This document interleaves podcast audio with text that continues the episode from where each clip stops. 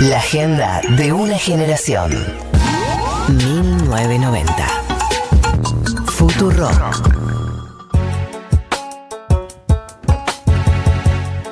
Bueno, seguimos, seguimos con 1990, eh, siempre bajando un poquito del eh, éxtasis que, que es eh, educación sentimental, pero voy a leer un par de mensajes que llegaron y después nos metemos ya en tu glosario, Marto. Dale. Me enamoré de una chica hace un año y medio, empecé a ver anime por ella, me obsesié en buscar cosas en común con ella, después intentamos ser amigas, pero me gosteaba y decidimos parar.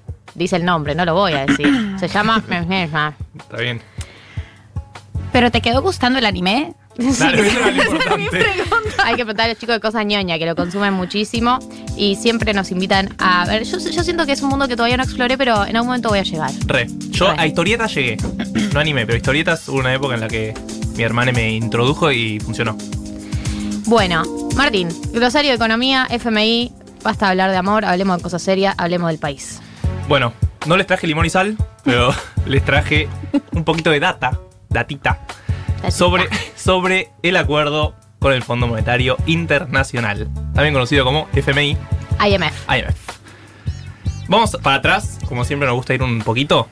¿Qué pasó en mediado de 2018? ¿Sí? El gobierno de Mauricio Macri, cambiemos, firman el primer acuerdo ¿sí? de, estas, de esta última secuencia con el Fondo Monetario Internacional por 50 mil millones de dólares. ¿Sí? El acuerdo más importante que había dado el Fondo Monetario Internacional hasta ese momento. Tengo una pregunta. Sí. Antes de eso, perdón. eh, es que además pido perdón por la pregunta, me parece. No, no pidan perdón por preguntar. Eh, no. Argentina había pedido al Fondo Monetario Internacional en antes del 2001, eh, como, o sea, es que como yo no nací acá, eh, tengo como un poco La incompleta esa parte de la una historia. historia. Tiene casi 30 acuerdos con el Fondo Monetario. Ah, o sea, es histórica la relación con- que tenemos con el Fondo Monetario Internacional, pero este era el más importante hasta el momento. Ok. ¿sí? O sea, sí, antes de 2001 tuvo muchos préstamos con el Fondo Monetario y eh, son recordados eh, las, los viajes que hacían desde el Fondo Monetario en el 2001 cuando todo estaba estallando, eh, que venían acá a, a mirar que los datos y demás. Entonces era como, llega el fondo. Era como, tenemos que mostrar el país bien. ¿Se entiende? Como, bueno, este junio de 2018 fue de la última secuencia. Como decía recién María, hubo un montón de acuerdos en la historia, pero este es del que vamos a hablar ahora porque es el que le seguimos debiendo plata, básicamente. Bueno, junio de 2018 firmamos por 50 mil millones de dólares. ¿Qué pasa? ¿Se acuerdan que hubo todo medio un quilombo de repente en 2018? En mayo, por eso fuimos al Fondo Monetario, pero después volvió a haber quilombo en agosto de 2018 y volvimos al fondo y decirle, che, necesitamos más, básicamente. Hagamos un segundo acuerdo, ¿sí? ¿Y qué pasó? Bueno, se cambió el primer acuerdo que se había firmado en junio y se firmó otro en septiembre de 2018. ¿Qué hacía este acuerdo? Primero era más plata, pasamos de 50 a 57. Pero lo más importante es que adelantaba los desembolsos, ¿sí? El primero tenía 32 mil millones para Mauricio Macri, básicamente, y el segundo 50 mil millones para Mauricio Macri. ¿Por qué para Mauricio Macri? Digo, para la gestión de Mauricio Macri 2018-2019. Demasiados datos, pero básicamente lo que hizo el segundo acuerdo es Macri quería tener plata antes. ¿Sí? Sí. Paso de 2019, agosto de 2019. No te rías, Martín. Estamos hablando de algo serio. Estamos hablando de algo serio, perdón. Paso de 2019. ¿Qué pasa? Bueno, de vuelta los mercados explotan después de que Alberto Fernández gana las elecciones y el Fondo Monetario dice, no te voy a dar más plata. Hasta que no se arreglen las cosas, no te voy a dar más plata. Entonces se cortó, no, no se llegó al final de ese acuerdo, ¿sí? ¿Cuánto le nos prestó entonces? 44 mil millones de dólares. Para que tengan una idea de cuánto es esto, con este impuesto a la, ganan- a la riqueza, ¿sí? Que se mandó a la Cámara de Diputados, se planea recaudar más o menos 4 mil millones de dólares. Claro, o sea, nada. 10% de lo que debemos al Fondo Monetario. bueno. Entonces, el Fondo Monetario dijo, te dejamos de prestar. ¿Qué pasa? La deuda se la tenemos que devolver al Fondo Monetario, ¿sí? ¿Se acuerdan que hablamos de la deuda con los acreedores privados? Que fue la que renegoció Martín Guzmán y que justamente el viernes, ayer, se cerró. Y el lunes vamos a saber cuánto, cuántos entraron, ¿sí? Pero se decía que más o menos más de un 90%. Claro, leí. el número que se, que se da en más del 90%, o sea que habríamos resuelto ese tema de la deuda.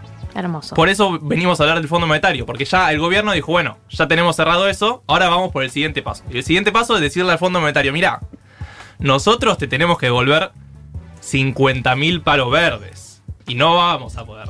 Perdón. Es la de Guzmán que se sienta y Sí, dice, sí, sí. mira, no vamos a poder Guzmán devolverte esta plata, ¿sabes? Tengo emociones. Guzmán diciendo que no puede devolver plata en lugares, básicamente sería. Eh, entonces, tenemos que devolverle capital, ¿se acuerdan que estuvimos hablando del capital y de los intereses? Sí. Claro. Bueno, tenemos que devolverle los 44 que nos prestaron ellos, el capital, y tenemos que devolverle 8 de intereses también. ¿Sí? ¿Qué es lo que quiere negociar la Argentina? Con el Fondo Monetario el capital no se puede quitar. ¿sí? No se puede ir como se fue con los acreedores privados a decirle, mira, vos me, volviste, cuaren- me diste 44, pero yo te voy a devolver menos. No, eso no funciona con el fondo. No funciona así. Y los intereses tampoco se pueden cambiar mucho porque ya eran bajos. ¿sí? Eran menos de lo que nos habían prestado los acreedores internacionales. Entonces, ¿qué es lo que busca la Argentina? Bueno, estirar un poco esos pagos. Para que se una idea, el 2021, mediados de 2021, tenemos que empezar a devolver el capital, que es lo más importante, porque los intereses vimos que ya era poco. Y en 2022 tenemos que devolver entre capital e intereses 20 mil millones de dólares. No hay chances. No hay chances, o sea, imposible. Menos pospandemia, que esa va a ser una de las cartas que juega el gobierno. Bueno, entonces, ¿qué va a decir el gobierno? Danos tiempo. Te lo tenemos que devolver, porque Sos el Fondo Monetario sos el Fondo Monetario Internacional. Y te lo tenemos que volver sí o sí. Pero qué bueno, ¿qué queremos nosotros? Tiempo. Y eso es lo que va, se va a empezar a negociar ahora. ¿Cuándo se va a firmar el acuerdo? Nadie sabe, pero el propio Guzmán dijo que estaría cerrado para principio del año que viene. Se iba a llevar meses. Pero bueno, lo que pasó esta semana es que empezó formalmente la negociación. Martín Guzmán mandó una carta al Fondo Monetario diciéndole, mira, queremos firmar un nuevo acuerdo. ¿Por qué? Porque el acuerdo que habían firmado en 2018 ya se terminó, está cancelado. Pero una de las, una de las cosas que, que conlleva siempre un acuerdo con el FMI es que vos tenés que ir al FMI con el Excel, ¿no? Y decirle, decirle qué vas a hacer con tu país. Ellos te dicen, bueno, ok, aco- reacordamos, re- rearmamos, posponemos, lo que quieras. Bueno, pero vos decime qué vas a hacer con las cuentas de tu país primero, ¿o no? Así es, el famoso Excel, el famoso plan que piden los inversores. Bueno, el FMI pide un plan también. ¿Y cuál es ese plan? Como decía Gali, es un Excel. Básicamente decirle dónde vas a ajustar, qué vas a cambiar, porque si no funcionó antes, porque va a funcionar ahora, ¿no? O sea, si tu economía venía funcionando mal y vos vas a seguir haciendo lo mismo, no va a funcionar, no te voy a dar plata. Solo te voy a dar plata si cambias las cosas. ¿Qué cosas las que quiere cambiar el fondo? Principalmente el déficit fiscal. ¿Se acuerdan? En- Sí. Sí. La plata que le entra al Estado versus Lo la que plata gasta que Estado, sale. Efectivamente. Sí, Y con la pandemia gastamos mucho y nos entra poco. Pero el FMI nos dijo que podíamos gastar con la pandemia. Eso yo lo leí en una nota. Claro, el- justamente ayer el Fondo Monetario firmó un nuevo acuerdo con Ecuador, ¿sí? Que es un país que viene haciendo más o menos lo mismo que viene haciendo Argentina. Renegoció con acreedores privados y después fue al fondo y le dijo, che, lo que me prestaste vos no te lo puedo volver, firmemos un nuevo acuerdo. ¿Y qué firmó con Ecuador? Bueno, firmó un nuevo acuerdo que le da un año de changüí por la pandemia. Sí, o sea, para que tengamos idea, le dice, bueno, este año ya está perdido, no vas a poder bajar el déficit fiscal, el año que viene vemos. Pero el año que viene vemos es, vas a tener que bajar el, el déficit fiscal el año que viene. ¿Sí? Y eso es un poco lo que puede pasar con la Argentina. Hay dos tipos de préstamos, eso es la diferencia que quería marcarles y que se va a empezar a hablar en los próximos meses, por eso me, me parece interesante traerlo. Uno es el stand-by, que es el que firmó Macri y el que generalmente la Argentina firmó. Por ejemplo, en el 2003, ¿sí? cuando la Argentina intenta salir del fondo nuevamente, firma también un stand-by. ¿Qué es ese stand-by? Bueno, tiene bajas condiciones, ¿sí? Bajas condicionalidades. O sea, el fondo te dice, bueno, no te pido una reforma estructural, pero me la tenés que volver en poco tiempo, ¿sí? 3 a 5 años. Y después hay otro tipo de préstamo, otro tipo de acuerdo, que es el de facilidades extendidas. Que ahí sí el fondo te dice, vas a tener que hacer lo que yo te digo, son condicionalidades más importantes, pero me la puedes devolver en más tiempo, hasta 10 años. Mm, no sé qué queremos. Ese No es el tema. Eso es lo que está discutiendo Estoy el gobierno básicamente Guzmán. ahora, claro. Si querés llamarlo y pueden hablar del tema, se toman un cafecito y lo discuten, o comen tostadas con, Falta. con palta, Con, pa- básicamente. con que soy falta. No, eh, yo quería sumar que, o sea, va, la sensación que, que nos dio, por lo menos que me da a mí, después de haber también conocido a Guzmán en profundidad de cuando hicimos el perfil y hablar con la gente cercana, es que Guzmán no es un tipo que diga, che, vamos a emitir sin parar o vamos a, a- a- a tener un recontra déficit y está todo bien, como que esta cabeza de matemático que tiene da la sensación de que es un tipo que a él también le importa tener las cuentas ordenadas, como que no, no creo que sea eh, tan difícil llegar a un acuerdo con un ministro como Guzmán, por ejemplo, en cuanto a la idea de reducir el déficit en temas de dónde recortás y que formás parte de un espacio que es el frente de todos, que hay muchos sectores que se van a ver reticentes a, a los recortes a los ajustes. Sí, obvio. Y sobre todo lo que decíamos recién, en el medio de la pandemia, el déficit del Estado es muy grande, pero justamente porque el Estado tiene que estar presente. Queda, casi todos los sectores están de acuerdo con que el Estado tiene que gastar, sobre todo en los sectores más vulnerables. El tema es qué pasa después. Y que el que pasa después no lo sabes porque todavía, por ejemplo, no sabes cuántas empresas sobreviven a toda esta crisis. No sabes cuánta plata te va a entrar y tampoco vas a saber cuánta plata podés gastar. Entonces, hacer un acuerdo en medio de esto es bastante complicado porque no sabes qué tipo de proyecciones puedes hacer. Y eso es lo que se va a discutir en los próximos meses. Va a venir gente del Fondo Monetario, ¿sí? Enviados. Va a venir, van a venir acá, van a poner una oficinita y van a decirle al gobierno, bueno, denme todos sus datos, así nosotros los recolectamos, ¿sí?